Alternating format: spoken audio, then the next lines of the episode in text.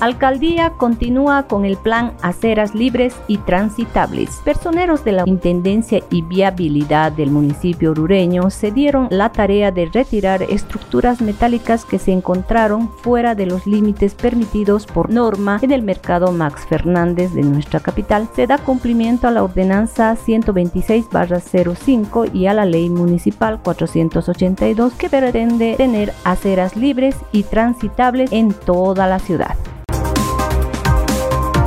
Embarazos en adolescentes preocupa a las autoridades de salud. El embarazo en adolescentes causa preocupación en autoridades de salud en el departamento de Oruro, debido a que desde enero hasta el mes de julio se recolectó datos de más de 700 embarazos de adolescentes en edades comprendidas de 15 a 19 años. El apoyo y respaldo de la ONG Estrella del Sur es importante, acota el director del CEDES, Juan Carlos Chayapa, quien se encarga de ayudar a este grupo vulnerable con el proyecto de servicio AIDA, que está destinado a la atención de los adolescentes.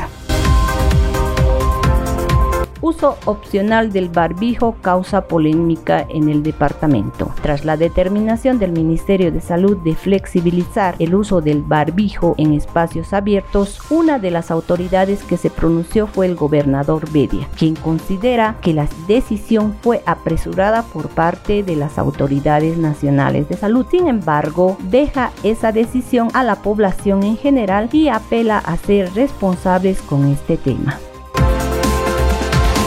individuos investigados por el delito de estupro. La fiscal de materia Natividad Vélez informó que se aprendió a cuatro individuos, uno de ellos menor de edad, los cuales son investigados por el presunto hecho de estupro con tres menores de edad de 15 a 14 años, las cuales compartían bebidas alcohólicas con estos sujetos. Las menores estaban desaparecidas desde el 29 de agosto y recién ayer se conoció su paradero.